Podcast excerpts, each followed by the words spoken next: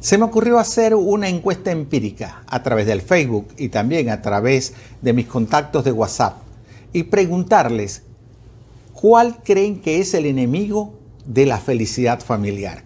¿Cuáles son los tres enemigos más fuertes, más dañinos de la felicidad familiar? Te animo a que tú también te sumes a esta encuesta y en la plataforma que me estás viendo, escribe allí cuáles son para ti los tres enemigos de la felicidad familiar. Y por favor, escribe también desde qué ciudad del mundo me estás viendo, para de esa manera poder nutrir un poco más la encuesta y poder descubrir cuáles son los enemigos de la felicidad familiar. Para ti, ¿cuáles son los tres grandes enemigos? O si quieres la pregunta, te la puedo hacer de otra manera. ¿Cuáles son los obstáculos que tú debes superar para que tu familia sea feliz? Solo voy a compartir algunas de esas respuestas que recibí de las personas a quien contacté. Desde mi WhatsApp recibí estas opiniones. La primera respuesta en llegar fue imposición de autoridad por parte del proveedor principal de dinero. La última respuesta que recibí decía, en primer lugar, las finanzas, dos, las relaciones interpersonales, es decir, el trato de uno con los otros miembros de la familia, y tres, cuando las metas individuales están por encima de las metas comunes. Otras respuestas fueron que el mayor obstáculo es no tener a Cristo. Una señora de 40 años de matrimonio escribió, irrespeto, incomunicación y egoísmo. Una madre soltera dijo, la falta de comunicación, no compartir tiempo de calidad, la inestabilidad económica. Una esposa con casi 30 años de casada me escribió, que uno de las parejas tenga mayor ingreso. La envidia y la política, como lo estás escuchando. Otra esposa de 40 años de matrimonio redujo sus inquietudes a solamente dos. La falta de perdón y la mala o la poca comunicación. Un hombre divorciado afirmó el orgullo, la mentira y la falta de comunicación. Una mujer que dos veces ha estado divorciada mencionó las mentiras y la distancia. Un esposo con 20 años de casado me dijo, no tener presente a Dios en el hogar, la falta de comunicación y la falta de confianza. Un joven profesional soltero alegó que eran los vicios, el orgullo y la falta de amor. Una madre viuda, divorciada y luego separada de una tercera relación, me afirmó que era la envidia, la falta de comunicación y la competencia silenciosa entre los miembros de la familia. En fin, fueron decenas las respuestas que recibí por mi teléfono y no te quiero agobiar con tantas respuestas. Pero la más recurrente fueron la mala comunicación, el divorcio, la falta de perdón, el irrespeto, la infidelidad, la envidia, la desconfianza, el alejamiento de Dios, las diferencias religiosas, que uno se crea mejor que el otro, las diferencias salariales, la desatención sexual, en fin, recibí casi tantas respuestas como personas respondieron las preguntas. En el Facebook se apuntaron tantas respuestas que tan solo voy a citar las escritas por algunos pastores, ya que las otras son repetitivas a las que ya te comenté que había recibido por el WhatsApp. Un pastor de Alabama afirmó, uno, el cambio del concepto de familia, es decir, el diseño original de la familia fue cambiado. Dos, el desenfreno sexual. Tres, el divorcio. Un pastor de Panamá enfatizó que era el adulterio la envidia y el egoísmo. Otro pastor de la Florida dijo la falta de comunicación, la apatía y la falta de respeto. Otro del estado de Wisconsin dijo no estar dispuestos a perdonar. Te preguntarás, ¿por qué quise rescatar la respuesta de los pastores por el Facebook en lugar de las otras respuestas? Ya te dije una razón. La primera, porque se repetía. Y la segunda es porque los pastores son como los psicólogos y los orientadores matrimoniales, las personas que reciben aquellos que parejas que están teniendo dificultades y pueden tener información de primera mano de cuáles las cosas o cuáles son las cosas que le están robando la felicidad familiar, le están robando la felicidad a la familia. Pero luego me puse a pensar, ¿no? Que la respuesta de los matrimonios exitosos, esos de larga data, esos que realmente viven felices, eran importantes, porque ciertamente ellos habían sabido identificar cuáles eran los enemigos de su felicidad familiar y entonces habían podido combatirlos y derrotarlos. Pero también me dije, un momento, la respuesta de las personas divorciadas o separadas también son importantes, porque habían ya determinado lo que destruyó su felicidad familiar. Así que no sabía por dónde comenzar para poder compartir contigo esta conversación. Pero llegué a, a una respuesta. La respuesta que me llamó más la atención fue la de una niña de 13 años que no entraba en ninguna de esas categorías. No tenía experiencia matrimonial, no era casada, no era divorciada, no era pastor, no conocía. Pero la muchacha dio en el clavo. La muchacha me dijo, el mayor enemigo para una familia es el diablo como lo estás oyendo. Ella dijo, el mayor enemigo para una familia feliz es el diablo. La familia, agregó ella, para ser feliz, se edifica unida con Dios, venciendo a Satanás. Esa sí es una verdadera familia. Te repito la respuesta de ella. El mayor enemigo para una familia es el diablo. La familia para ser feliz se edifica unida con Dios, venciendo a Satanás. Esa es una verdadera familia. Yo me puse a reflexionar y me pareció genial su respuesta. El principal enemigo de la familia feliz es Satanás. Recordemos que la primera institución creada por Dios fue la familia. Y Satanás la atacó para tratar de destruirla.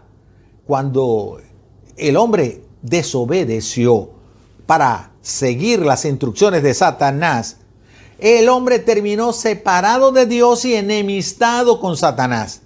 Eso es lo que dice el libro de Génesis en sus primeros capítulos. Pero también ese libro nos narra que luego Adán y Eva experimentaron la peor tragedia para una familia, lo que le podía arrebatar la felicidad por completo y para siempre es que Adán y Eva, por haber obedecido a Satanás, vieron cómo uno de sus hijos mató a su hermano por celos.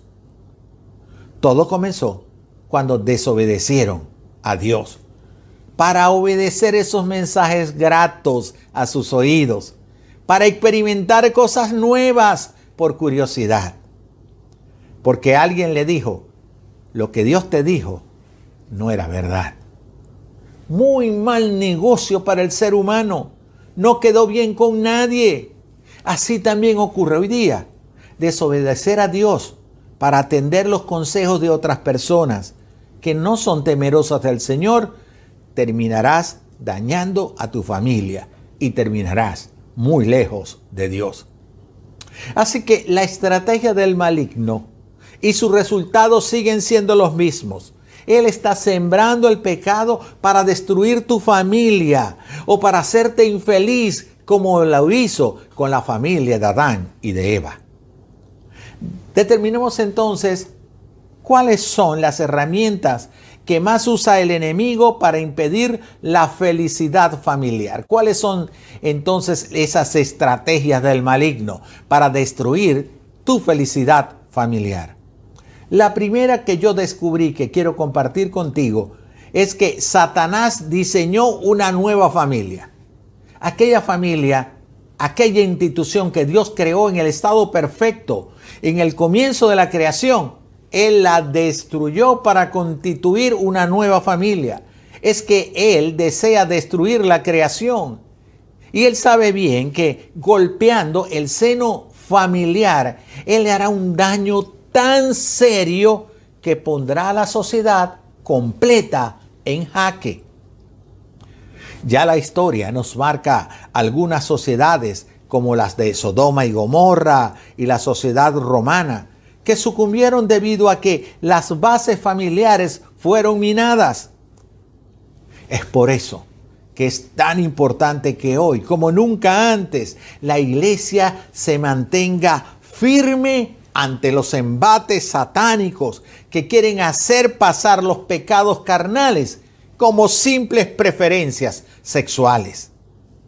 Nuestro enemigo ha venido usando durante los últimos 50 años las armas más sutiles para el desmoronamiento de los principios básicos para el hogar. Él ha aprovechado el auge de los famosos, de los que aparecen en los medios de comunicación, para imponer a ellos como líderes a quien la sociedad moderna imita o debe imitar. El apóstol Pablo alertó a los creyentes de Éfeso a tener sumo cuidado con imitar o asumir los antivalores de una sociedad como si fueran los valores de una sociedad cristiana, de alguien que dice ser cristiano. Veamos lo que Pablo escribe en su carta a los Efesios, en el capítulo 4, los versículos 17 al 19. Dice así el apóstol Pablo, así que les digo esto y les insisto en el Señor, no vivan más con pensamientos frívolos como los paganos, a causa de la ignorancia que los domina y por la dureza de su corazón, estos tienen oscurecido el entendimiento y están alejados de la vida que proviene de Dios. Han perdido, dice Pablo, han perdido toda vergüenza, se han entregado a la inmoralidad y no se sacian de cometer toda clase de actos indecentes. Pareciera que las palabras del apóstol Pablo fueran un retrato de nuestra sociedad y no la de su tiempo. Como bien se lee en la traducción al lenguaje actual, han perdido la vergüenza, se han entregado totalmente a los vicios y hacen toda clase de indecencias. Es el mejor retrato de nuestra sociedad. Ha perdido la vergüenza, se han entregado totalmente a los vicios y hacen toda clase de indecencias. Pablo habla que esas prácticas son consecuencia de que esa sociedad vive de acuerdo a unas tontas ideas. Unas tontas ideas. Realmente la razón por la cual destruimos nuestra familia o acabamos con la felicidad de nuestra familia es porque en nuestro cerebro, en nuestra mente, hay unas tontas ideas que la sociedad nos ha sembrado. Pablo dice que quienes practican estas cosas son gente ignorante y terca, que no entiende nada y por eso no disfruta de la vida que Dios nos da. Lo más inteligente que puede hacer alguien es ir a la palabra de Dios y descubrir los consejos que el creador de la familia, nuestro buen Dios, nuestro Padre Celestial, ha establecido para que podamos ser felices. Observa que Pablo afirma que quien desobedece a Dios no puede disfrutar la vida de felicidad que Él prometió darle. Así que Dios quiere hacerte feliz. Dios quiere que tú seas feliz en tu matrimonio, pero tienes que comenzar por buscarle y obedecerle. El matrimonio siempre ha tenido que enfrentar peligros, porque siempre se ha querido destruir la familia. Y hay enemigos que se levantan para lograr ese propósito. Algunos de esos enemigos de la familia son más inteligentes y son más atractivos. Otros son fantasías pocas realistas y por eso la gente no lo sigue. Pero todos buscan alejarte de tu cónyuge y destruir el vínculo familiar.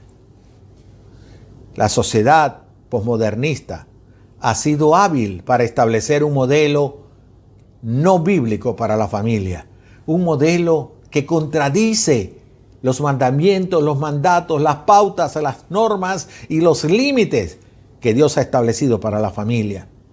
Y al pasar la barrera, al pasar la frontera que Dios ha establecido para la familia, entonces desaparece la felicidad familiar. Entiende que hay influencias dañinas para la felicidad de tu familia. Puede haber experiencias, pueden haber personas, pueden haber medios que llegan a tu mente y a tu corazón que están destruyendo tu familia y no te has percatado de eso. Por ejemplo, los medios de comunicación que hoy son conocidos como redes sociales. Ellos están sembrando conceptos cerrados. Están sembrando el pecado dentro de la familia. Y no solamente lo hacen sutilmente, ya declaradamente. Por eso es que es necesario conocerlos para proteger a nuestras familias. Yo soy un hombre de medios de comunicación, soy periodista de profesión. Así que te puedo decir que tanto el Internet como la televisión pueden ser buenas herramientas de información. Son buenas herramientas para el crecimiento personal, para el entretenimiento o para el placer. Sin embargo, pueden traer también al hogar contenido destructivo y convertirse en tremendo ladrón del tiempo para la familia te pueden obligar a ti, te pueden amarrar a ti para que pases más tiempo frente a esos medios, frente a esas redes, que compartiendo tiempo de calidad en familia. Entonces, hay que estar atentos. Tenemos que estar atentos con lo que nosotros vemos y oímos y poder decodificar esos mensajes que pretenden arruinar tu familia, destruir la felicidad familiar. El modelo bíblico de una familia es como bien lo define o lo muestra el escritor y pastor colombiano Darío Silva Silva. Él dice que la familia la integran un hombre y una mujer, nacidos hombre y nacido mujer, que unen sus vidas para ser una sola persona con la bendición de Dios buscando ser felices hasta que la muerte los separe. Qué hermosa declaración, ¿verdad? Que la familia la integran un hombre y una mujer, nacidos hombre y nacido mujer, que unen sus vidas para ser una sola persona con la bendición de Dios, que buscan ser felices hasta que la muerte los separe. Cualquier otro modelo de familia es consecuencia del pecado y nunca trae felicidad al núcleo familiar. Ya el matrimonio, por ejemplo, no es hasta que la muerte nos separe, porque esta sociedad construyó un matrimonio eh, eh, rápido, flash, que puede durar tan poco como horas o tal vez semanas. Y en los muy agraciados les puede durar meses o unos pocos años. Pero olvidamos que prometimos delante de Dios de nuestra familia y de nuestros mejores amigos que estaríamos unidos hasta la muerte. Y hemos preferido matar la familia que cumplir con ese pacto o contrato divino. El matrimonio está perdiendo el valor que se tenía. Y ahora es visto como cualquier contrato legal. Hasta se dice, pero si es que el matrimonio solamente es una firma, más nada. Y aún en ocasiones, entonces es visto prácticamente sin valor alguno. Ya el matrimonio por esta sociedad no es visto como algo permanente, algo por el cual nosotros dimos o asumimos un supremo y sagrado compromiso. La sociedad, en el fondo, lo que ha hecho es cambiar el diseño original de Dios y lo ha hecho de muchas maneras y particularmente sobre el matrimonio. Alguien dijo que el matrimonio es un contrato de exclusividad ante los ojos de Dios. Es un contrato de exclusividad. Yo le doy la exclusividad a mi esposa, mi esposa me da la exclusividad a mí, pero lo hacemos delante de Dios. Yo sé que puedes estar pensando, ¿Quién ha dicho que mantenerse con mi esposo o con mi esposa en la vida que estoy llevando es felicidad. Uno no puede ser feliz con ese hombre o con esa mujer. Quiero hacerte una pregunta para que no la respondas con el corazón, sino con la mente. ¿Quién ha dicho que un divorcio y nuevo matrimonio trae felicidad a la familia? ¿Quién dijo eso? ¿Quién te enseñó que reintentando lo que hiciste mal te va a dar un resultado diferente? ¿Has pensado que tal vez pudieras obtener una felicidad que será temporal, pero que no podrá tener la bendición de Dios? Porque recuerda, los pecados muchas veces traen felicidad en un momento, pero el costo después del pecado o de las consecuencias del pecado es tan sumamente elevado que es preferible vivir alejado de él. Estuve investigando y encontré unas estadísticas recientes sobre en los Estados Unidos, donde se dice que se producen cerca de 6.500 divorcios al día. 6.500 divorcios al día. Esto es más de 1.100.000 divorcios por un año.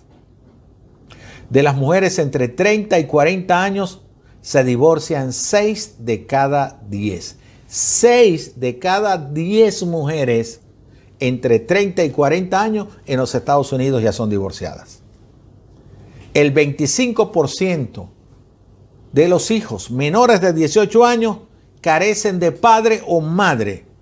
Y se calcula que ese porcentaje aumentará al 50 en los próximos años.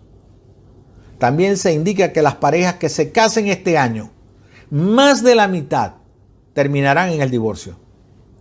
Y más del 60% de los niños que nazcan de ahora en adelante pasarán parte de su vida en un hogar dividido. ¿Es eso felicidad? ¿Es eso felicidad familiar para los niños, para la esposa, para el esposo? ¿Qué podemos hacer entonces? Yo creo que debemos ser más lentos para casarnos y más lentos aún para divorciarnos. Y debemos abstenernos de divorciarnos y volvernos a casar. La segunda estrategia del enemigo para robarle la felicidad a la familia consiste en que él sembró el egoísmo en la familia para poder robar la felicidad. En la primera casa es cambió el modelo de familia para destruirlo, pero hay familias que están arraigadas al concepto bíblico de que el matrimonio es permanente. Entonces él le siembra a ese equipo de familia, ese tipo de familia, le siembra el egoísmo. El egoísmo es el sentimiento que se tiene de uno mismo colocándolo sobre los intereses o sobre las necesidades de los demás. Es el tipo de persona que cree que el sol, la luna y los planetas giran a su alrededor y que él le puede indicar, párense que me bajo. Ese es el egoísta. Cuando uno piensa, por ejemplo, demasiado en uno mismo, se puede decir que tiene un ego muy fuerte, que es un ego que una persona que no está pensando en los demás, en el bienestar de los demás, en las necesidades particulares, sino que está pensando en sus propias necesidades. Ese es egoísmo. El egoísmo también puede llevarte a la arrogancia. Cuando una persona tiene una opinión muy fuerte de sí misma, entonces eso le podría afectar las relaciones personales. A nadie le gusta estar trabajando con un arrogante, con un creído. Imagínate tenerlo en la familia. Pero no debemos confundir el egoísmo con el orgullo. Son dos cosas diferentes. Yo estoy hablando del pecado del egoísmo. El orgullo es una emoción que surge como resultado de los logros, del éxito, o las cualidades o propiedades que uno admira. Por ejemplo, yo siento un gran orgullo por lo que Miguel Cabrera está haciendo en las grandes ligas. Porque son sus triunfos. Y yo como venezolano, como amante del béisbol, yo celebro todo lo que él está alcanzando. como lo describe, por ejemplo, como padre de familia. En el libro de Proverbios a mí me retrata. Porque el libro de los Proverbios dice en Proverbios 23, 24, el padre del hijo bueno y sabio tiene razón para estar feliz y orgulloso. Óyelo bien, el padre del hijo bueno y sabio tiene razón para estar feliz y orgulloso. Así que los hijos que son feliz, que son buenos y son sabios, nos dan felicidad y nos hacen orgulloso. El orgullo es, por decirlo de otra manera, es un tipo de admiración por las actuaciones o por los rasgos personales que pueden tener la gente de tu familia o que puedes tener tú o la de tu empresa. Tú puedes sentirte orgulloso del ambiente organizacional, del ambiente laboral en tu emprendimiento. Eso es orgullo. El orgullo trae satisfacción y le trae placer a uno mismo, aunque el, el triunfo no sea, mi, eh, no sea propio. Como puse el ejemplo de Miguel Cabrera. A mí me da orgullo ver lo que él está haciendo porque yo nunca pude dar un honrón en mi vida y ver que este hombre se aproxima a los 500 en las grandes ligas, eso es motivo de darme un orgullo. Pero el orgullo también puede verse como una forma negativa, no solo como una forma positiva. Si un individuo se siente tan orgulloso y orgulloso de un logro, y él se siente que es superior a los demás, el orgullo va a funcionar negativamente. Observa cómo describe esta condición personal el proverbista. Proverbios 10.1 dice, el hijo sabio alegra a sus padres, el hijo sabio alegra a sus padres y el hijo necio lo hace sufrir. El hijo necio lo hace sufrir. Cuando esto sucede, es posible que las personas en particular no tengan ganas de hablar, no tengan ganas de salir con otras personas, sino que prefieren estar solos cuando el orgullo se torna como un rasgo positivo, va a actuar como un factor motivador. Si una persona está orgullosa de su desempeño laboral, por ejemplo, siempre puede tratar de mejorarlo, de ser más productivo. Así que el orgullo, en cierto modo, también allana el camino hacia el éxito. Pero el egoísmo, el egoísmo es el enemigo de la felicidad familiar. El egoísmo es un pecado que ha sido usado por Satanás para destruir la felicidad familiar. Muchas veces el egoísmo se practica de manera muy sutil y otras de manera muy fácil de percibir. Por ejemplo, alguien dijo que cuando hay diferencias económicas entre los miembros de la familia, eso produce conflictos y es un gran enemigo de la felicidad familiar. Cuando alguien de la familia, el esposo o la esposa, gana más que alguien, que el otro.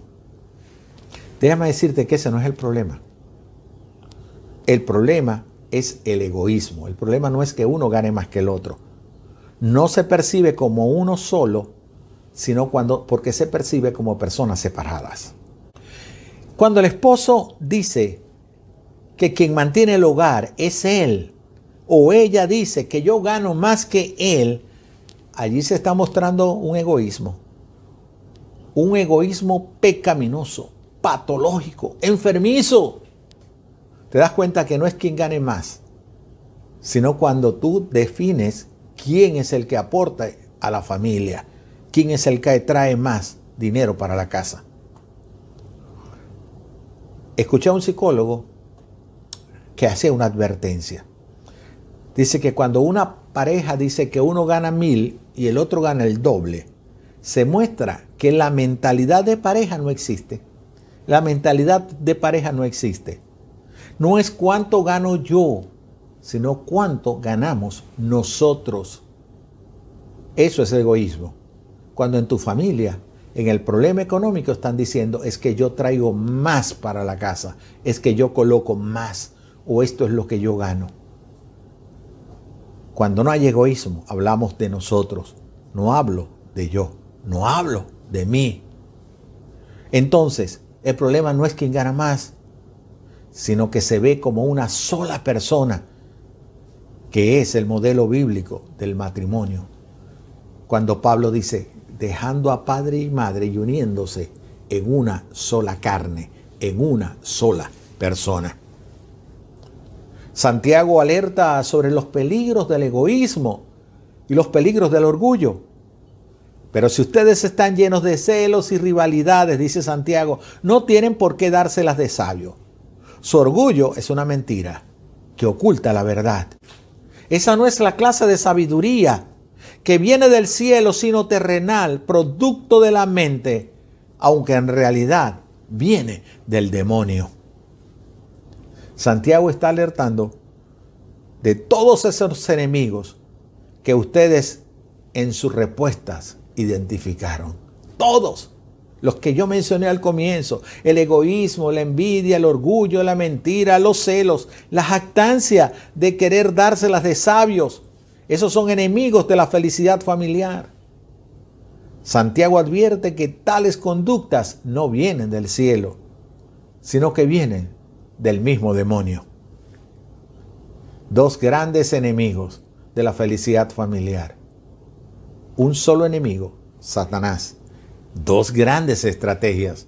Cambiar el diseño original de la familia y sembrar el egoísmo en tu familia. Porque a través del egoísmo se practica la envidia, se generan conflictos por la parte familiar, se establecen metas personales por encima de las metas colectivas, se practica una desatención sexual, el egoísmo contamina toda la felicidad familiar. Por eso entonces podemos concluir diciendo, hay un solo enemigo de la felicidad familiar y ese es Satanás, que quiere arruinar la familia. Hay dos estrategias, cambiar el diseño de la familia tal como lo concibió Dios allá en el comienzo de la humanidad y el egoísmo, el pecado del egoísmo. Recordemos que la familia es lo más íntimo del ser humano. Es el lugar en donde el ser humano es iniciado y educado para entender el planeta al cual él llegó. Es el lugar donde le he sembrado los valores, las preferencias, los gustos y los amores en el niño. Es el lugar donde se aprende a distinguir, a calificar, a dirigir, a entender los sentimientos. Es el lugar en donde es formado y en donde se empieza a utilizar y a manejar los dos grandes sistemas de aprendizaje, lo intelectual y lo emocional. En familia aprendemos a amar con el corazón y amar con la razón. Por eso debemos entonces cuidar la familia de los ataques del enemigo. Satanás quiere destruir la familia, causando división en ella. Recordemos las palabras de Jesús a sus seguidores recogidas en el Evangelio de Mateo capítulo 12 versículo 25. Una ciudad o una familia dividida por peleas se desintegrará. Una ciudad o familia dividida por peleas se desintegrará. La respuesta a la unidad familiar está en Cristo. Cristo es la respuesta para vencer a Satanás y poder rescatar la felicidad familiar. El libro de Hechos nos narra una experiencia cuando en cierta oportunidad un hombre quería suicidarse porque sentía que su vida había terminado, que la tenía totalmente arruinado. Y los apóstoles se le acercaron al carcelero de Filipo y le dijeron, cree en el Señor Jesucristo y serás salvo tú y tu casa. Serás salvo tú y tu casa. Tú puedes salvar a tu familia. Tú puedes salvar a tu casa del pecado y del enemigo que quiere destruirla si recibes a Cristo como su Salvador personal. Si pones a Cristo como el centro de tu vida. ¿Quieres invitar a Jesús a entrar a tu vida? Yo te invito a que hagas de todo corazón, con fe, una oración. En esa oración le vas a confesar al Señor que eres un pecador, que te arrepientes del pecado y que quieres comenzar una nueva vida con Él. Si haces esa oración con fe, Dios te va a dar tu espíritu, su espíritu, para ayudarte a crecer y mantenerte fiel a Él. ¿Quieres recibir a Jesús como tu Salvador personal? Inclina tu rostro en actitud de reverencia ante, ante Dios y repite conmigo, Padre bueno, Padre celestial, admito que soy un pecador. Me arrepiento de todos mis pecados. Te pido que entres a mi vida, que me des tu espíritu para que me acompañe y me guíe siempre. Te pido que escribas mi nombre en el libro de la vida eterna. Entrego mi vida y mi familia a ti para que seas tú el centro de ellas. Gracias Jesús por perdonar mis pecados. Amén. Si hiciste esta oración, Dios perdonó tus pecados, te hizo una nueva persona y está dispuesto a ayudarte a ser feliz en el matrimonio y derrotar, como lo hizo en la cruz del Calvario, al enemigo de la felicidad matrimonial. Será hasta una nueva oportunidad. Que Dios te bendiga a ti y a tu familia.